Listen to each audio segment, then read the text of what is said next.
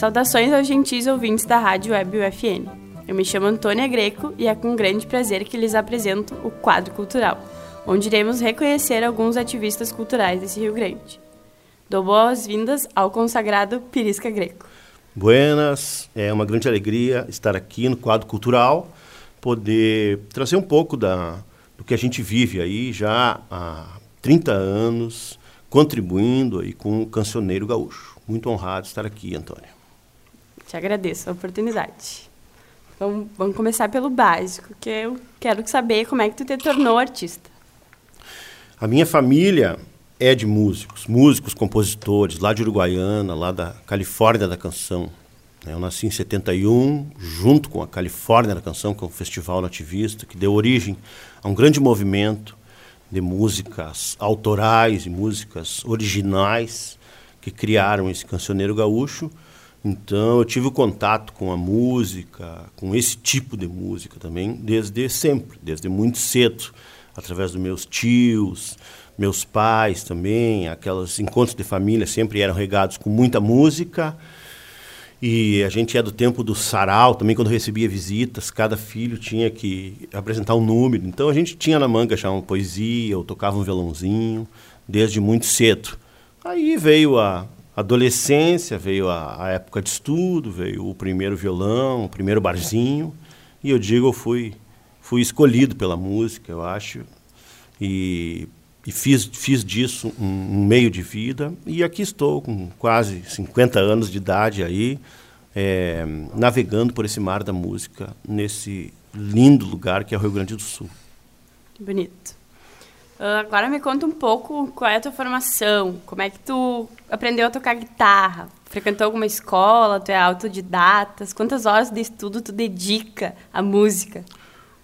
Eu tenho três irmãos mais velhos e todos faziam aula de violão. Eu era muito pequeno, não tinha idade para fazer, mas ficava ali por perto, pirisqueando e absorvendo aqueles ensinamentos. Né? Após o término da aula, é, sobravam três violões ali, um no sofá, um no beliche, na cama, e eu fui criando intimidade com esses instrumentos e tive facilidade, assim, sou muito grato ao dom de escutar bem, né?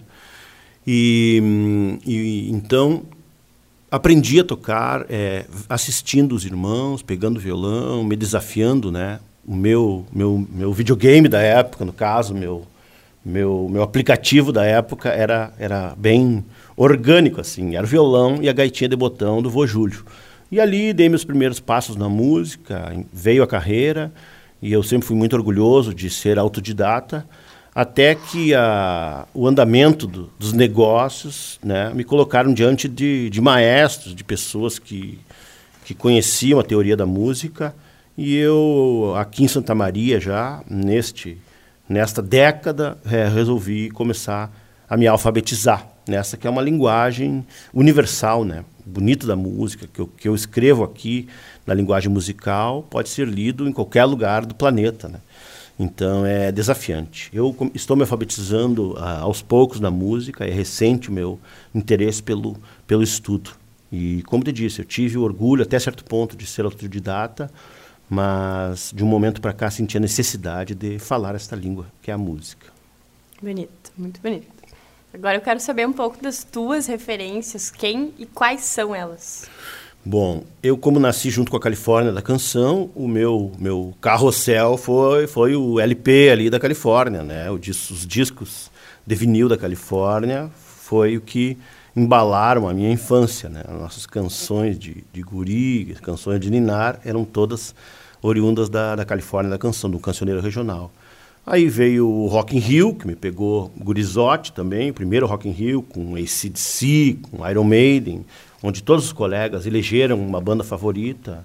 Eu escolhi o ACDC para mim, virei um grande fã do Angus Young e veio o desejo de ser guitarrista. E aí eu acho que isso temperou completamente o meu modo de tocar e de cantar. Essa mistura aí, né? Um pouco Zé Cláudio Machado, um pouco Angus Young, né? um pouco de Iron Maiden, um pouco de Os Angueras. Então, minhas influências são bem ecléticas, graças a Deus. E também misturado isso tudo, meus irmãos ouviam muita MPB, né? Muita Betânia, muito Gil, muito Caetano, muito Chico Buarque. E isso abrasileirou o meu canto, meus acordes, né? Me fez ir atrás do, da, da, construção do Djavan, da construção do Tom Jobim e ver que o Brasil é muito rico em harmonias e melodias. Né? Então é uma grande mistura. Né? Paralelo a isso, Uruguaiana é fronteira com Argentina e Uruguai. E esse sotaque aí do chamamé, do candombe, também é, temperou de uma certa forma o nosso andejar artístico. Bacana. Muito importante saber disso. Também cresci ouvindo as mesmas coisas. Que coincidência. uh, quais são os teus principais trunfos, as conquistas mais emblemáticas, assim, nesses 30 anos comendo da música? Olha, eu já dei bola para muitos troféus, por ter ganho três Califórnias, três Coxilhas, três Repontes, três vezes o Canto Farroupilha em Alegrete. Mas hoje, te digo de coração, assim, o meu maior trunfo são as amizades duradouras. São aqueles amigos que desde lá do colégio União lá são companheiros até hoje, entendeu? Ter o Duca, meu compadre, meu primo como baixista da banda, hoje é para mim é, talvez seja o meu maior trunfo, entende? Ter um primo do lado, um cara que tem o mesmo sangue, que já passamos por tantas situações de de êxito e de fracasso também eu acho que o grande trunfo de, de um homem é, é ter a sua família por perto, né? E os amigos, as amizades duradouras, sem dúvida nenhuma. Que bonito, grande lição. Essa pergunta mudou desde a última vez que eu te fiz. Alguma coisa que tu não realizou ainda, algo que tu almeja como artista? Cara, eu quero tocar no Teatro São Pedro, eu quero conhecer o Lenine, eu quero conhecer o Luiz Salinas, que é um guitarrista argentino, sabe? Eu quero ir atrás dos meus ídolos, aquelas pessoas que eu considero referências também com o seu canto nativo, né? Nativo do seu lugar. Eu considero Lenine um cantor nativista. Ele é um nego velho lá da, da região dele, sabe?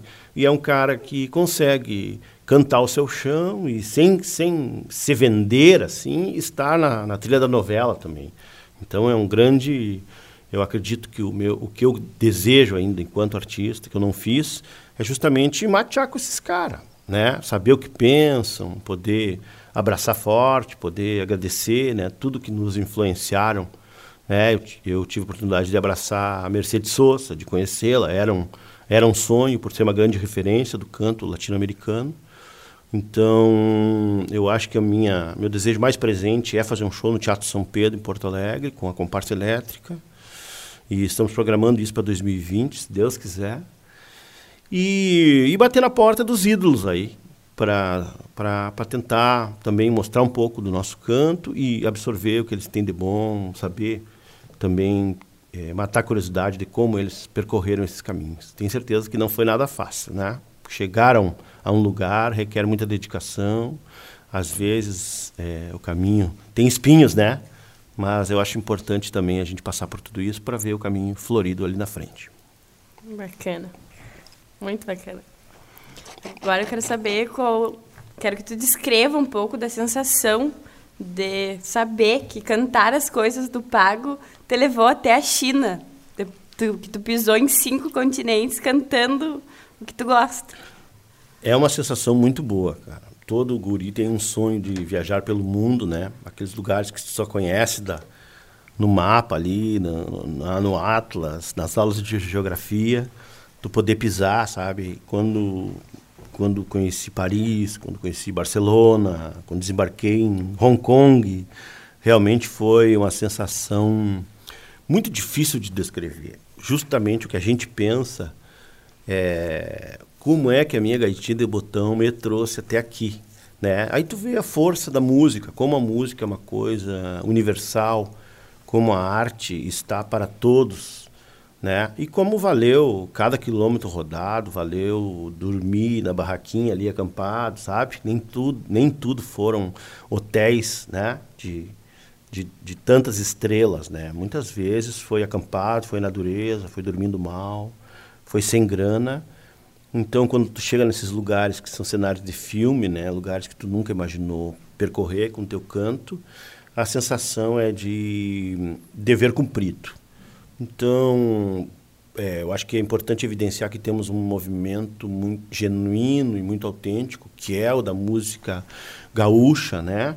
Que temos CTGs por todo o mundo e isso nos facilitou a ida, né? Fomos até a China a convite de um CTG de lá. Né? Eu tive em Paris para cantar, para acompanhar um CTG de dança, né? A gurizada até no, quando fez uma uma reverência ao, ao, Paixão Cortes, quando chegou na Torre Eiffel, todos diziam obrigado, Paixão Cortes, uhum. obrigado, sabe? Reverenciando aqueles pioneiros, aquelas, aquelas figuras que, que criaram esse folclore gaúcho, né? Então, eu acho que é isso, né? Um movimento, quanto mais organizado, mais contundência ele tem, mais chance de ir longe ele tem, né?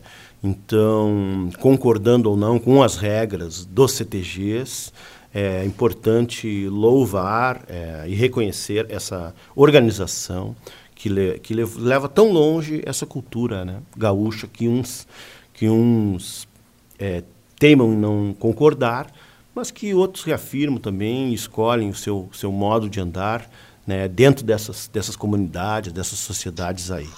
Então, é, tem que agradecer realmente a, a quem tem a coragem de inventar essas modas, né? E o artista é um grande inventor de modas. É o famoso te abraça Rio Grande, né? Esse é um momento propício para espalhar isso aos quatro cantos. Estou. Agora, sabendo que tu passou, tu dedicou horas de estudo, te capacitou para chegar onde tu está hoje, tu acha que Santa Maria está pronta para absorver o teu trabalho? É uma pergunta bem bastante desafiadora essa, né? Porque a gente não, não tem todo um panorama do, do, da cidade, né? A gente transita mais pelo centro, mais pelo bairro Camobi lá, pela universidade. Então eu posso depor é sobre os barzinhos que estão ao meu alcance, onde eu vou. Santa Maria, historicamente, é uma cidade que, que produz muitos músicos, muitas bandas, em virtude da universidade. Então, é, é é comum a gente ver música no, no, pelos bares, pela noite, no caso. É que de um tempo para cá eu percebi também que ser músico não é só tocar na noite, né? Tu tem que ser acordar e ser músico, tem que acordar e gerar o teu conteúdo. Então eu senti que Santa Maria estava absorvendo bem mais a minha forma de ensinar, entendeu? Ou seja, um, um pirisca professor do que um pirisca músico. Então, eu senti que, a, que Santa Maria sofreu um, um baque também, né? um baque cultural e um baque de, de astral, né? que a gente tenta, através da música, sempre estar retomando isso. Mas eu quero alçar voos, voos maiores. Né? O fato de estar morando em Porto Alegre hoje não é abandonar, não é deixar Santa Maria para trás, né? Mas sim estar aí com, com DDD 51, estar mais perto de um aeroporto para alçar voos maiores, né? E, e, e Porto Alegre, ser uma grande metrópole, tem atividades culturais é, cotidianas, né? Muitos cursos gratuitos de aprimoramento. Então, eu acho que a, a gente, o conhecer, né? Ele não não ocupa espaço. É importante estar sempre conhecendo, sempre aprimorando a sua melhorando a mandada, como a gente diz, né? Então, eu vou chegar para tocar, eu tenho que estar tá com as minhas, minhas cordas novas do meu violão, eu tenho que estar tá com a minha garganta em dia, eu tenho que estar tá com meus cabos e pedais todos em perfeitas condições, né? Mesmo que o som daquele lugar não, não esteja adequado, não pode é trancar em mim, não pode é, a minha mandada estar estar suja, né? E eu acho que isso também serve muito para a vida, às vezes num diálogo também, tu larga uma palavra áspera, né? Tem um verso, uma música que diz: Nessa vida, uma palavra mal medida é sempre um ponto de partida para se pôr tudo a perder. Então, eu acho que é muito importante a gente estar sempre com controle da nossa mandada e sempre buscar a excelência, né? Estar tá com as cordas novas, cabos em dia e também estar tá com o coração é, preparado, estar tá sempre com o pensamento adoçado para que a música cumpra o seu papel. Né? Assim como a gente é portador de um dom né? que nos foi legado, nos foi dado, eu acho importante a gente ter muita tranquilidade e sabedoria, para por onde passar, deixar uma semente do bem. Justíssimo. Sempre agradecendo e lembrando que a hora da música surgiu aqui nessa terra, Santa Maria. Verdade. Surgiu justamente nesse intuito de compartilhar conhecimento e num ato aí de generosidade e gratidão. Me conta um pouco como surgiu a ideia de gravar um DVD no Coreto da Praça Saldanha Marinho, com uma equipe inteira santamariense. Foi, foi um trabalho feito a muitas mãos. Né? Eu, quando vim morar em Santa Maria a primeira vez, aqui no ano 2000, eu já me encantei com aquela praça, com aquele coreto, né? A coreto da praça na primavera, assim, nessa época, setembro, outubro, ele fica lindíssimo, né? Sua copa floresce e é uma, eu sou também tenho uma queda por essas coisas antigas, essa do respeitável público, do cara da cartola, sabe? E, essa, e esse conceito de coreto de praça é uma coisa antiga. É uma coisa que a gente vê em filmes antigos, é uma coisa que eu cheguei lá em Uruguaiana a, a testemunhar também, quando a banda municipal ia tocar no Coreto da Praça. Então isso me tocou profundamente. É, levaram 15 anos de, de, de, de, namoro com esse coreto aí, né? Eu, uh, também tem uma música minha que diz que a semente do desejo deve enraizar, né? Então acho que todo desejo da gente é uma sementinha que a gente planta dentro da gente, vai regando com amor, com carinho, até que ela realmente brote, né? E se faça uma uma árvore, se realize. Então o coreto, o DVD no coreto foi isso foi, foi bem antes de ter a comparsa, de, não sei se já existia o DVD, mas eu queria me apresentar ali.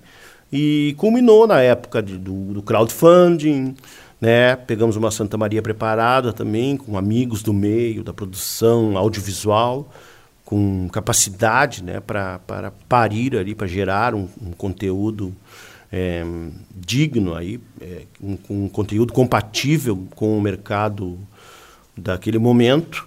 Então, foi um sonho, um sonho de guri mesmo, que se tornou realidade com muita naturalidade, né? A gente não precisou mover nenhuma montanha, foi precisou trabalhar duro realmente, né? E estar apto a gravar um DVD em primeiro take, né? Porque a gente não não tinha uma licença, não tinha um PPCI do tamanho de um show na praça a gente tinha realmente é, o PPCI e autorização para gravar uma cena de cinema. Então tivemos que ser muito hábeis. É? Será que é assim ágeis, que fala? Talvez. E ágeis também, né? Uhum. Tivemos que ter habilidade, habilidade e uhum. agilidade também para, para cumprir essa, essa, essa demanda aí. Então foi desafiador. E hoje é um grande orgulho, né? Esse disco foi escolhido pela crítica é, gaúcha com o DVD do ano, em 2016, 17. Então isso nos orgulha muito. E hoje ouvir um trabalho também gravado ao vivo, em Take One, né? É, nos orgulha muito. Eu sempre fui um fã de discos ao vivo, lá o disco do ACDC, a Califórnia, gravado ao vivo, sempre me despertava a admiração, assim, pô, esses caras foram lá e mandaram ver no primeiro take, estavam prontos mesmo. Então, acho que esse período de 15 anos aí, entre o flerte aí com o com o Coreto até realizar o DVD, foi realmente o tempo que eu precisei para me preparar, montar a comparsa e chegar lá e mandar ver na hora da ação. E humildemente matar a pau e ainda ser consagrado com três açorianos desse trabalho. Verdade, foi uma grande honra também. Eu tenho que dividir essa, esse trunfo aí com os comparsas Teixo, Duca, Paulinho, Rafa, Clauber, com toda a gurizada do Quatro Cantos aí, Gadeia, Yuri, Eric, Vini, o Paulinho do Sonari, com Giovanni Rocha, né, diretor de fotografia um santamariense que vive hoje no Nordeste, né, vive de, de fazer imagens para cinema, veio aqui generosamente para contribuir.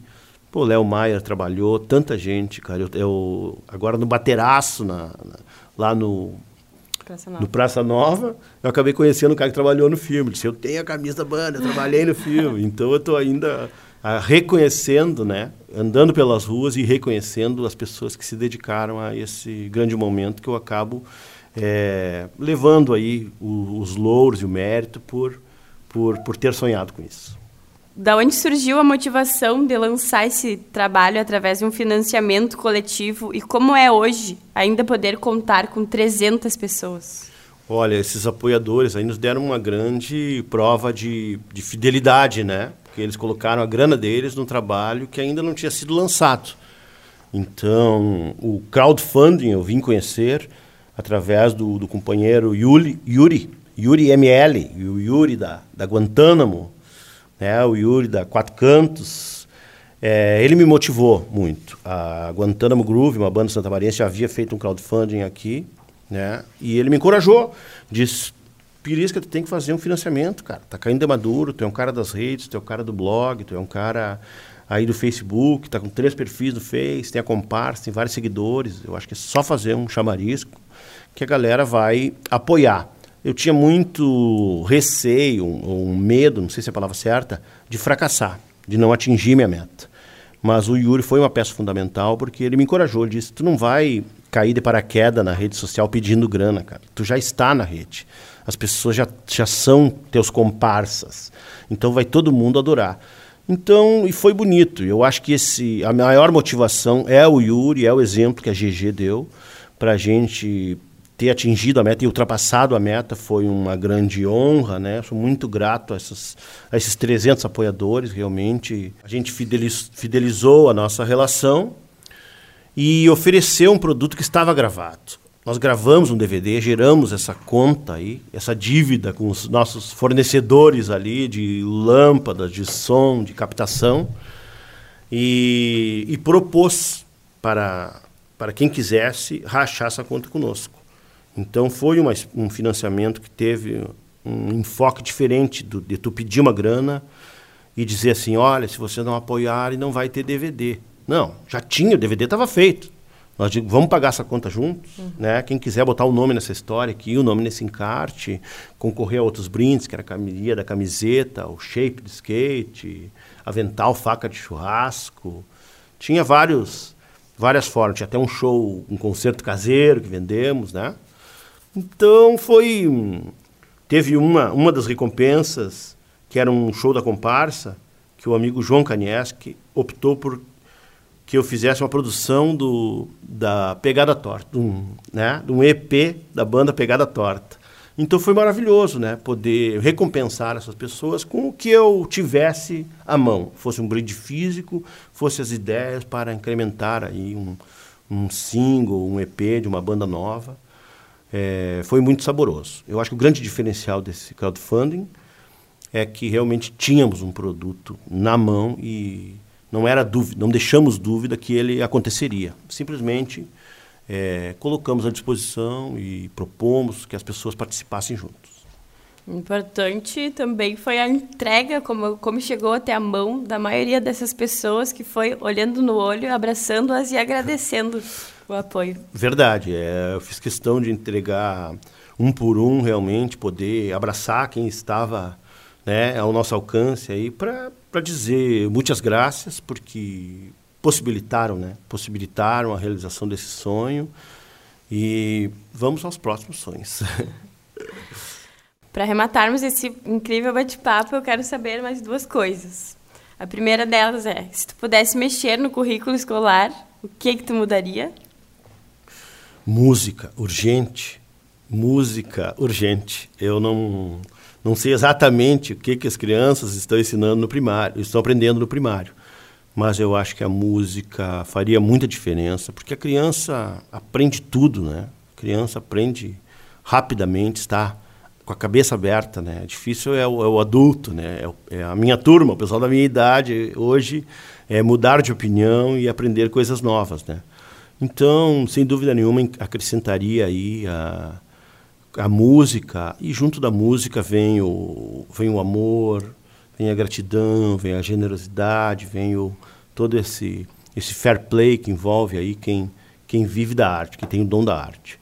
Então, sem dúvida nenhuma, Antônio, se eu pudesse mexer no currículo escolar, eu encheria de professores de música aí por todas as escolas também, e isso ia criar uma, uma onda boa em todas as cidades também. Tu imagina se cada escola tiver que ter um professor de música, né, uma cidade aí com 30 escolas, vai ter 30 né, novos professores de música, são pessoas que vão nas praças, vão na noite, vão no dia, vão no super, estarão espalhando aí a, esse, esse cacuete, esse jeito aí é, musical de, de existir. Então, boto muita fé na, na arte, em quem vive da arte.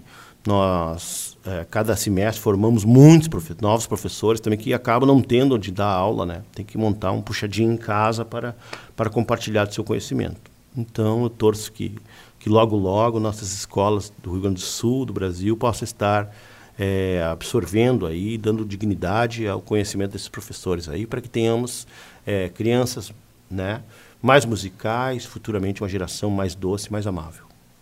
Vamos pensar isso para os netos, então, trabalhar para isso. Qual é o legado que tu pretendes deixar com o teu trabalho? Cara, eu acho. Boa pergunta, hein? Não tenho essa resposta pronta, Antônio. Mas eu acho que deixar que vale a pena. Vale a pena correr atrás do sonho, né? Vale a pena procurar sua vocação, seu dom, né? Ter uma, uma passagem aí por essa, por essa vida doce e agregadora, né? Eu me sinto um, um, um dos, dos escritores aí desse, desse cancioneiro gaúcho. Acho que a nossa música ainda é nova né, em relação a outros povos, a outras culturas. Né? Por exemplo, os argentinos há 200 anos tocam chamamé lá, chacareira. E a gente tem 50 anos de, de bugio, sabe? Então eu, eu sinto que esses 20 anos, de, anos dedicados aos festivais, eu ajudo a, a escrever a história da música. Né?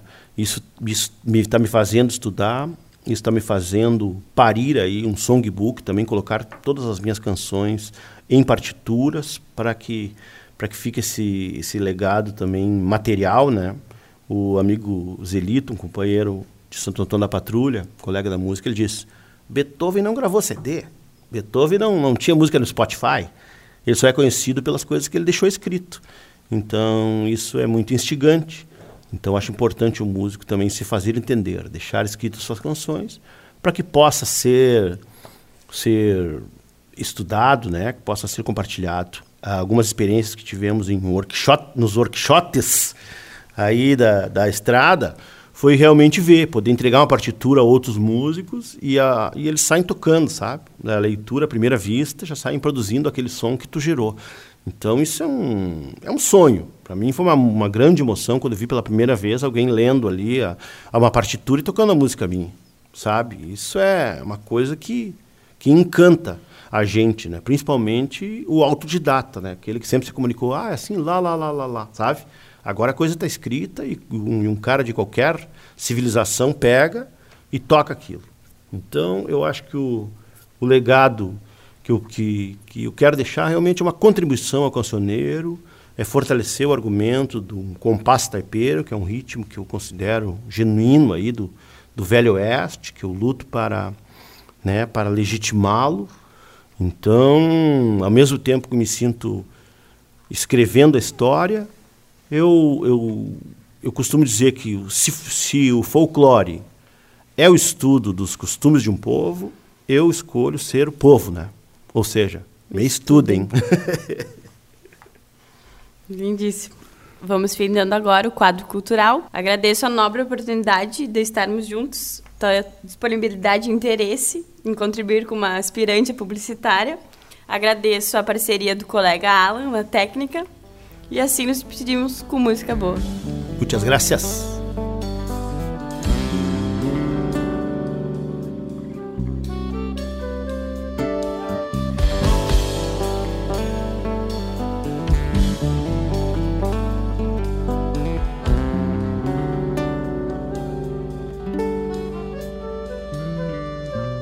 Era uma vez três Marias, a estrela, a guria e a santa cadentes de luz, alegria em nós na garganta. Marias que são reticências de uma história sem fim. Romances de pouso e estrada, cantados assim. Brilha a estrela Maria que a noite anuncia no céu. Que o tempo fechado de alguém escondeu. Estrela Maria que abre os caminhos, simpatia. Maria que guia o destino de quem se perdeu no coração do Rio Grande. Ouve Maria cantar na voz dos compositores, no sonho que veio acampar. Apito do trem que vem um minuano a soprar Pela garganta de quem nem precisa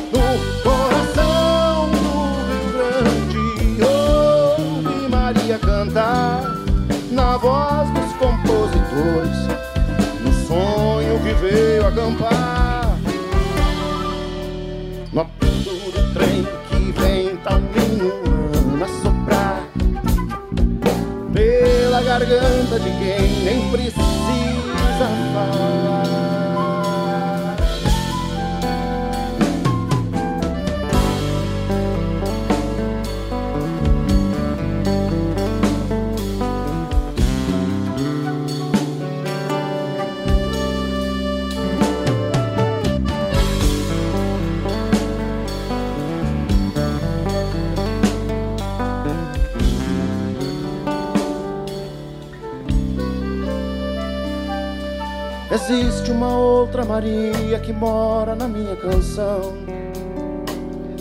Demora, mas sempre visita o meu coração. Maria da arte, que chega e faz parte, mas deixa a saudade vagando na mesma estação. É tanta Maria que quase não cabe na minha poesia. Ecoa na boca do monte se faz melodia. Maria que é santa com todos os santos ao seu derredor. Rogai por nós pecadores um mundo melhor no coração do Rio Grande. Ouve Maria cantar na voz dos compositores do sonho que veio acampar.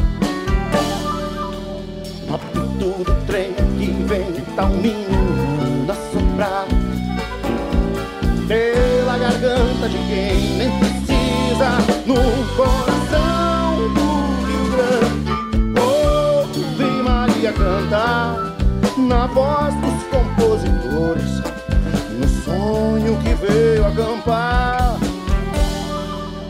No apito do trem que vem tá um a soprar pela garganta de quem nem precisa falar.